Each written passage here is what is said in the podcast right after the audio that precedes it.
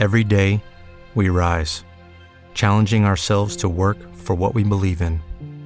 At U.S. Border Patrol, protecting our borders is more than a job, it's a calling. Agents answer the call, working together to keep our country and communities safe. If you're ready for a new mission, join U.S. Border Patrol and go beyond. Learn more at cbp.gov/careers.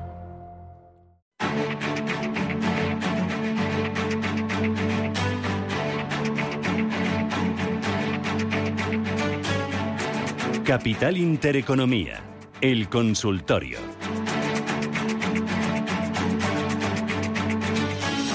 Consultorio de bolsa que ponemos ya en marcha con Eduardo Bolinches, analista de Invertia. Bolinches, ¿qué tal? ¿Cómo estás? Muy buenos días. Muy buenos días, Rubén. Aquí mirando qué pasa con los mínimos del viernes.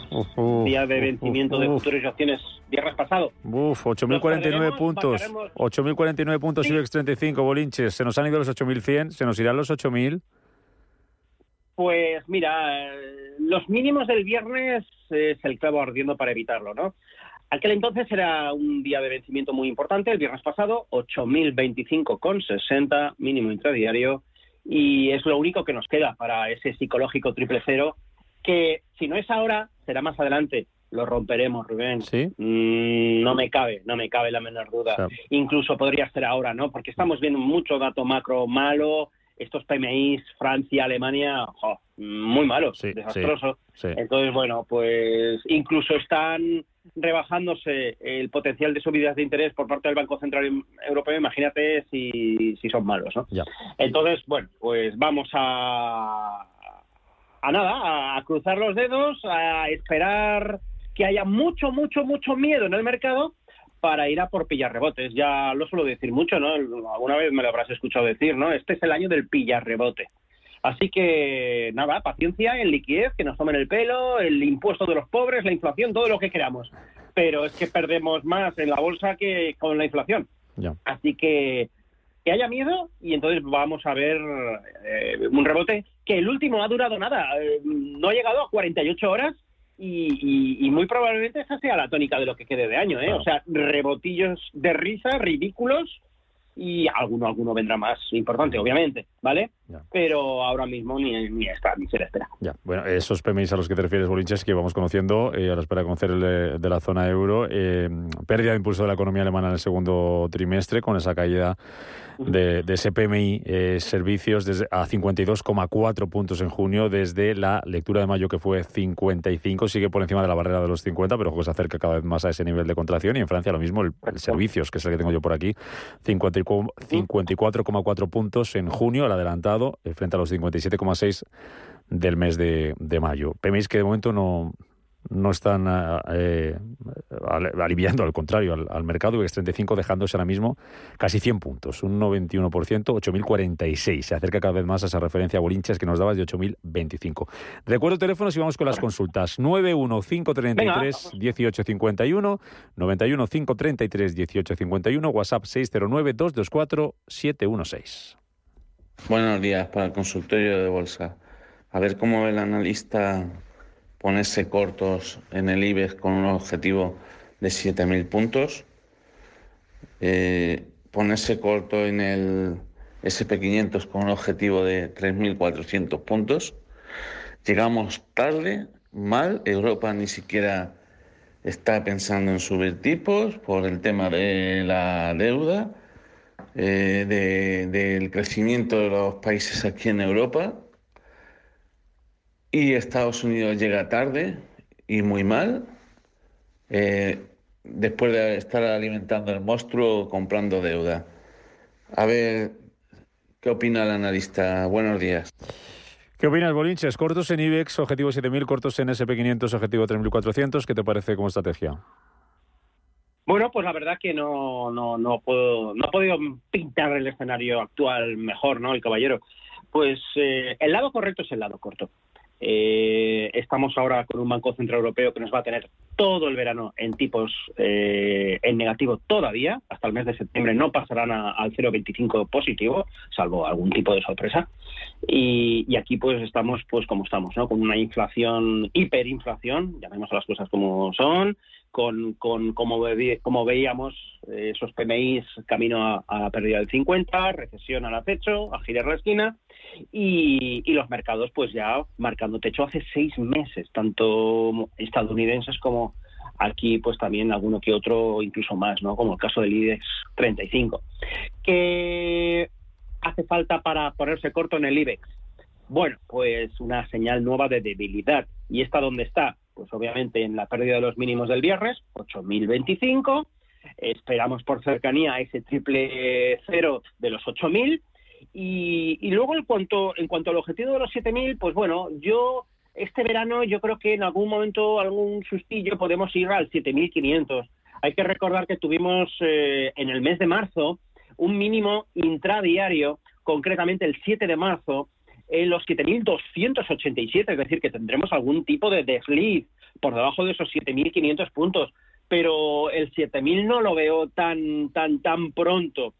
Eh, incluso esos mínimos, ese punto de inflexión del, mar, del de, marzo, fue tan contundente que podría ser un suelo temporal importante en el que haya que cerrar esos eh, cortos.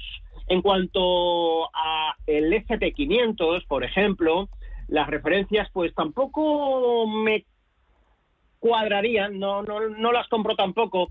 El lado corto es el correcto, que duda cabe. Tenemos proyectos de hombro, cabeza, hombro con proyecciones bajistas en torno a los 3.500. Eh, Yo creo que el 3.400 también se puede hacer sin ningún tipo de problema, pero eh, el 3.500 eh, es la mitad de toda la subida.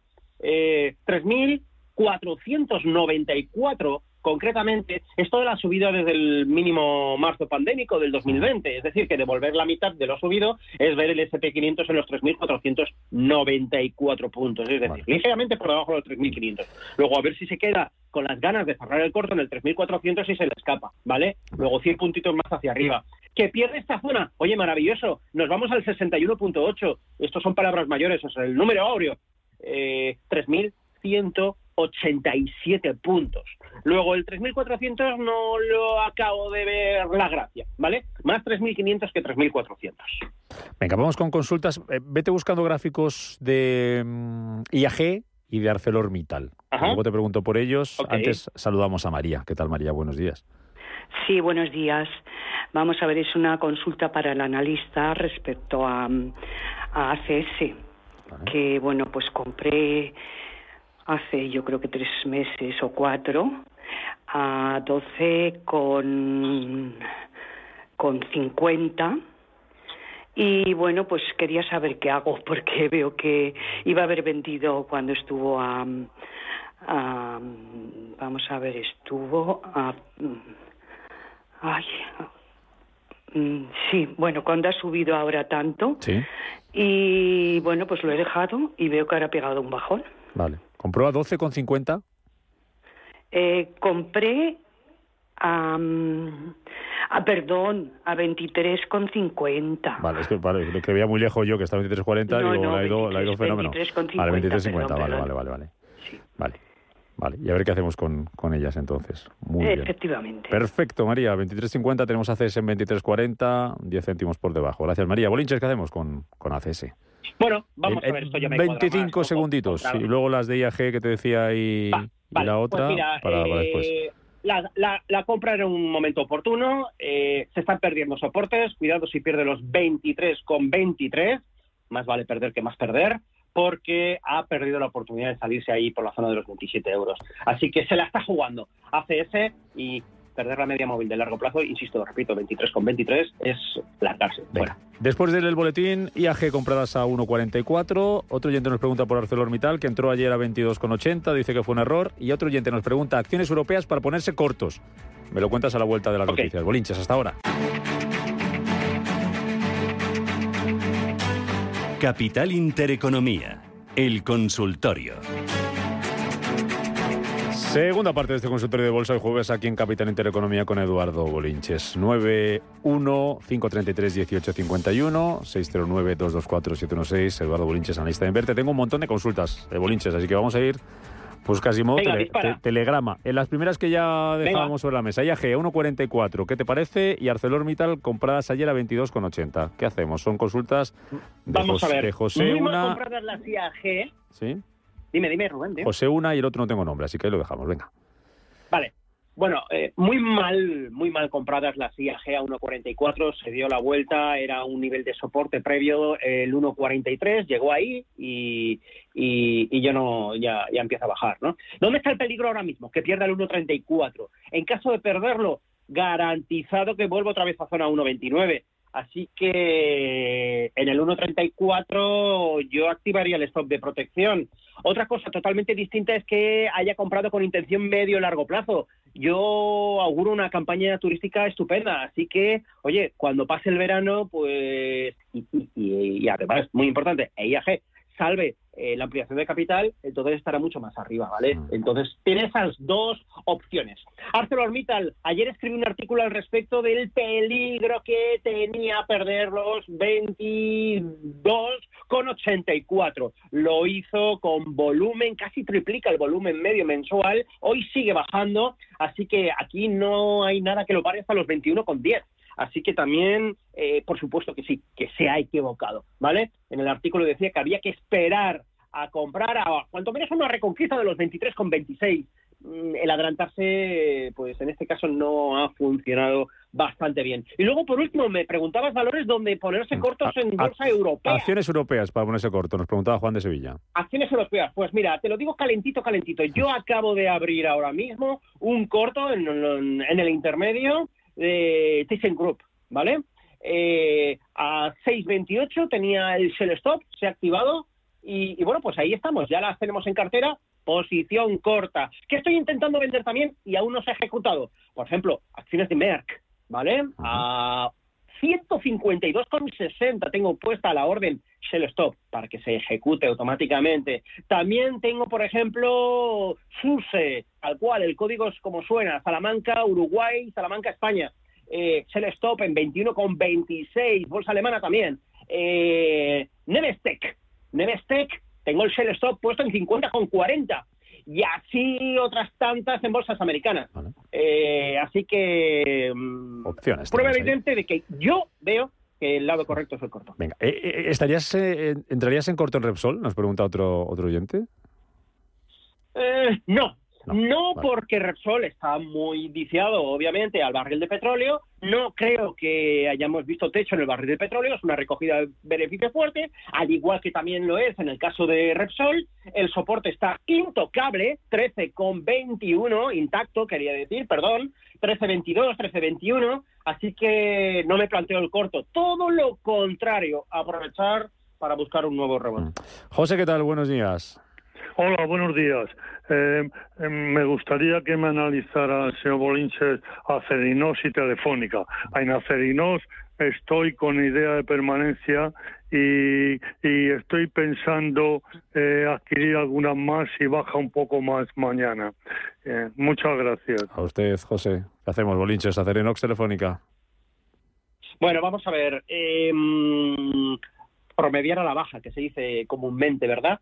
La forma de haber expresado la consulta es que ya está comprado de Acerinox y está con pérdidas. Está perdiendo, si vende pierde, ¿no? Entonces, claro, lo típico que pensamos, compramos más, bajamos la media así me puedo salir antes, ¿vale? Y por supuesto, voy a largo plazo. Eh, ¿Dónde está el problema? Pues que no debemos premiar a los valores que van mal, ¿vale? Esto es importante. No obstante, también es cierto que ahora mismo Acerinox se está acercando a la zona de los 9 euros con 50, 9, me- nueve y medio, y es un nivel de soporte brutal, al cual yo sí que le auguro, si es capaz de frenar, yo siempre digo lo mismo a mis alumnos, uno que llegue, dos que se frene y tres que se gire, ¿vale? Entonces, si se hace el uno, se hace el dos, si se hace el tres y se gira, es decir, en cuanto reconquiste, una vez testeado el 9.50, recos- reconquiste un 9.75, entonces sí que se puede buscar el lado largo, con protección en los mínimos recientes de 9.55 o los que vaya a hacer en un futuro, ¿vale? Para buscar algún tipo de reacción alcista, a ver si le llega a 10 y medio. No sé si irá más, la verdad. En cuanto a Telefónica, Mm. eh, es muy distinta. La situación no tiene nada que ver. Telefónica Es cierto que eh, con el último ajuste del dividendo, pues rompió los 5 euros, aunque ahora el gráfico obviamente se ha ajustado y se ha quedado a 9 a 4, perdón, 4.91, pero yo creo que va a volver a esa zona de los 4.91. ¿Por qué? Pues porque tiene una clara pauta de máximos y mínimos decrecientes. Y además, en el largo plazo, tiene una estupenda línea tendencial bajista iniciada en el 2014 que ha sido rota al alza y ahora hemos visto el throwback. Así que de momento todo apunta que al final nos haremos con los 4.91 y seguirá escalando posiciones al alza. Es totalmente distinto al valor anterior. Estoy bajista en BBVA y Santander desde bastante más arriba por la estacional. ¿Qué le parece? Perfecto, maravilloso. Eh, no auguro grandes rebotes, aún así siempre hay que tener un plan B, el plan B siempre es en forma de stop de protección, hoy por hoy un stop de protección pues pasaría por la zona de los 4.44 en el caso del BBVA, si somos cortoplacistas, el entrar en conflicto con los 4.52 sería para el medio placista. Y en el caso del Banco Santander, haríamos lo mismo en la medida que rompa, reconquiste los 2,86, que además eso implicaría reconquistar también la media móvil de medio plazo, ahí habría que cerrar el corto. Eh, medio, corto y largo placista. ¿eh? Pero en principio el lado me gusta, el corto. José Javier, buenos días. Hola, buenos días. Un saludo para, para los dos, ¿vale? Una pregunta para el señor Bolinche. A ver, eh, tengo CaixaBank, las tengo compradas a 2,80. Y me gustaría saber un poquitín, a ver, mejor, porque están los mercados que da un poco de miedo, ¿sabes? Mm. Si salirme y, y, pues eso, y, y, y, quedar, y quedar con las ganancias y, pues bueno, y olvidarme de momento, ¿sabes? Y luego también tengo NIOS compradas a 25, ¿vale? Mm. NIO, coches eléctricos. Y luego también que me diría algo sobre Tilray, también compradas a 5.20. Venga, Tilray a 5.20. Pues ¿Sobre qué valor, perdona? Tilray 5.20 y NIO, ¿cuál era el precio? Ah, Tilray. NIO, 25, 25. y vale. CaixaBank a, a 2.80. 2.80. Muy bien. José Javier, gracias. Vale, lo tengo, lo tengo todo. Bueno, vamos a ver. CaixaBank tiene, primero, hay bancos y bancos, ¿vale? Por un lado tenemos la subida del Euribor que favorece muchísimo más a la banca doméstica que al BBVA y al Santander. Por eso CaixaBank se está comportando de manera formidable, igual que el Sabadell, ¿vale? Tiene una clara estructura alcista. Es cierto, y ahí le entiendo a José Javier, que siempre bueno, gráfico ajustado por dividendos, tal cual llega a la zona de 370, el valor se gira. Lo hizo, por ejemplo, en agosto del 2014, lo volvió a hacer en el 2017 y en el 2018, y ahora la duda es que, ostras, ha llegado también casi, casi al mismo sitio y ahora empieza a corregir, ¿no? Es decir, como que la historia se repite. Y además son gramaven, y es que cuando baja, el rango, la parte inferior del rango está ni más ni menos que ligeramente por debajo de un euro y medio. O sea, imagínate el batatazo que podría darse si la historia se repite, ¿vale? Entonces las circunstancias ahora son distintas. Yo creo que esto es una mera recogida de beneficios. Aquí no hay nada por lo que preocuparse. Lo que pasa es que tenemos el stop de protección para eh, pensar una cosa distinta muy alejado, 3.10, 3.11 aproximadamente. Tenemos ese mínimo del 13 de junio, mientras que no se pierda, mientras se mantenga intacto, aquí no cambia nada. Clara pauta de máximos y mínimos decrecientes, así que yo creo que primero el 365 máximos anuales se hará con ellos y luego veremos la gran prueba de fuego en la zona de 371. Así que de momento es un claro mantener con esa advertencia de que el stop de protección lamentablemente está muy alejado. En cuanto a NIO, eh, quiere pintar estar haciendo eh, suelo. Hay una divergencia bastante importante, a partir de ahí se ha roto la pauta de máximos decrecientes, hemos vuelto a ver cotizaciones sostenidas por encima de la media móvil de medio plazo, cosa que no ocurría desde, desde hace bastante tiempo, y ahora, pues bueno, la gran prueba de fuego la va a hacer con los 24 dólares. Los tiene comprados a 25 hay que esperar. Hay que esperar, hay que arriesgarse un poquito más. Tenemos un precioso hueco, eh, hueco que quedaría cerrado en 20,95, mientras que este hueco se mantenga intacto, que, aguante, que aguante. Y por supuesto, una cosa muy importante, si rompe los 24, que no venda en 25, porque lo lógico es que la gente venda para quedarse ya eh, sin pérdidas, ¿no? No es nada, el 25 no es nada, la siguiente resistencia fuerte está en 27 y medio. Es muy probable que si se hace con los 24, tenga un trayazo al alza hasta los 27,4, donde ahora tenemos la media móvil de largo plazo. Y luego, en cuanto al Tilray, eh, le echamos un vistazo. A ver dónde las tengo. Tilray Brands. Aquí está. Perfecto. Eh, mm, canaritas y similares muy feas, ¿vale? Esto es una eh, máquina de perder dinero, una clara pauta de máximos y mínimos eh, decrecientes y cada vez con más gente acérrima por el tema eh, de, la marihuana medicinal que, cada vez pues pierden más la, la esperanza, ¿no? Siempre digo lo mismo, la esperanza es lo último que se pierde, obviamente, después del dinero. Así que de momento, clara pauta de máximos y mínimos decrecientes. Aquí la única forma de comprar es coger el monitor, darle la vuelta y entonces ver un gráfico alcistas. No hay por dónde cogerlo, la verdad. Terminamos con Joaquín. ¿Qué tal, Joaquín? Buenos días.